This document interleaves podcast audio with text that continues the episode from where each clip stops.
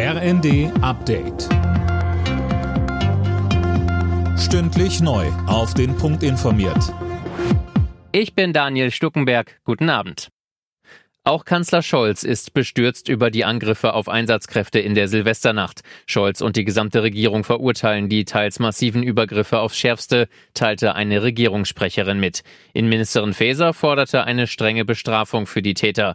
Ähnlich äußerte sich Berlins regierende Bürgermeisterin Giffey bei Welt TV. Es braucht natürlich den Schutz der Einsatzkräfte, aber es braucht auch konsequente Strafverfolgung und ein bundesweit einheitliches Vorgehen. Wir brauchen einen bundesweiten Dialog in der Innenministerin Ministerkonferenz. Auch Rettungs- und Sicherheitskräfte sollen sich an Lösungen beteiligen, so Giffey. Die Bundesregierung will dem Handwerkermangel entgegenwirken.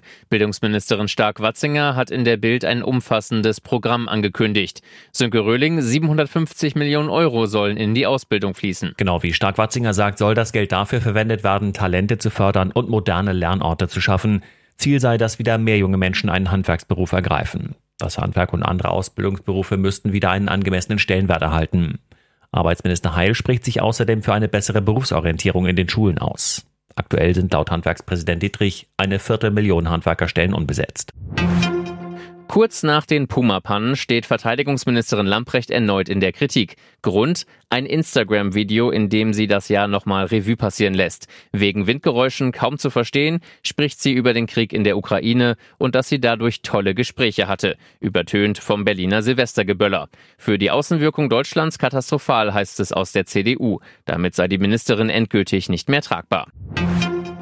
In Brasilien nehmen Fans Abschied von Fußballlegende Pelé. Sein Leichnam wurde im Stadion seines Heimatvereins FC Santos aufgebahrt. Pelé war vergangene Woche mit 82 Jahren an Krebs gestorben.